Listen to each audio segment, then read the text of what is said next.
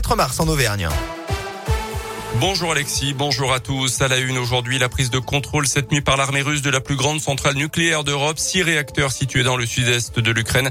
Cette nuit, les installations ont été visées par un tir justement de l'armée de Vladimir Poutine, un tir qui a provoqué la destruction d'un bâtiment administratif sans remettre en cause la sécurité de la centrale. Les autorités ukrainiennes affirment que les Russes ont laissé passer les secours pour éteindre l'incendie. Moscou a recours à la terreur nucléaire, a déclaré le président ukrainien.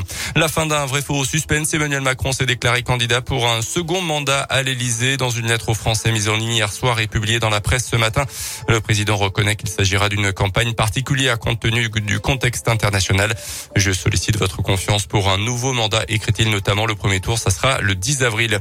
En Auvergne, décision attendue mardi prochain dans le procès de l'écologiste Daniel Cohn-Bendit, poursuivi pour diffamation par Marianne Maximi, actuelle conseillère municipale à Clermont. En janvier 2020, lors de la campagne des municipales, il avait affirmé sur un plateau télé que celle qui était alors candidate France Insoumise à la mairie de Clermont avait participé au saccage du QG de campagne d'Éric Fédy, son adversaire LREM. Elle demande un euro symbolique de dédommagement. En basket, la 21e journée de Pro B. Ce soir, la Jave reçoit Ex-Maurienne à partir de 20h. Et puis ce soir, TF1 diffuse le concert des Enfoirés. Comme chaque année, un concert enregistré à Montpellier sans public à cause de la crise sanitaire. Un manque à gagner de 4 millions d'euros. Les CD et DVD du spectacle seront disponibles à la vente dès demain.